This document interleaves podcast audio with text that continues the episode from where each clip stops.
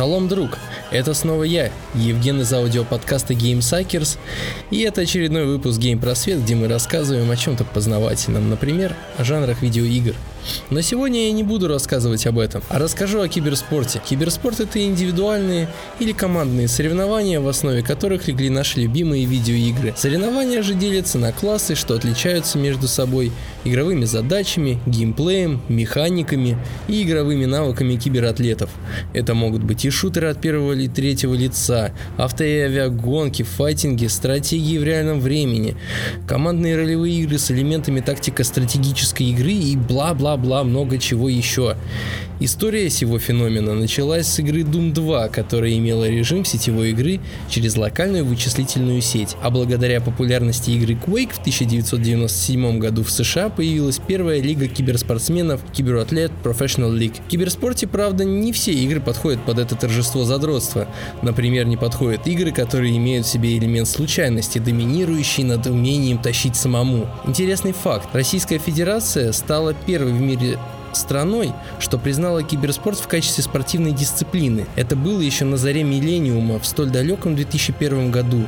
Но из-за бюрократии все отменилось в 2006 и только через десяток лет киберспорт вернулся на свое законное место. Так почему же киберспорт так хорош и имеет место быть в нашем мире, спросите вы? Да потому что, во-первых, это доступно всем. Электронный спорт интересует миллионы людей во всем мире. Тут не важно, человек ты с ограниченными возможностями или нет. Ты не отличаешься от остальных. Чтобы поиграть с другом из другого города или страны, не обязательно к нему ехать.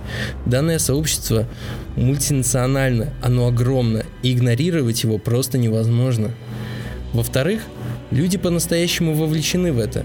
Каждый зритель может являться активным участником его любимой игры, в отличие от многих консервативных людей, что наблюдают за игрой их любимых команд по телевизору, а сами не выбираются играть на поле непонятно сколько уже лет. В-третьих, в киберспорте крутятся большие деньги. Популярность электронного спорта привлекает к себе огромные вложения, и большая часть идет игрокам. Это мотивирует их и делает их увлечение любимой работой. Разработчики тратят немыслимо большие суммы на организацию своих чемпионатов, а к ним, в свою очередь, подключаются спонсоры, что производят компьютерные аксессуары, железо и прочую атрибутику. В итоге получаются крайне зрелищные события. И это четвертый пункт – зрелищность.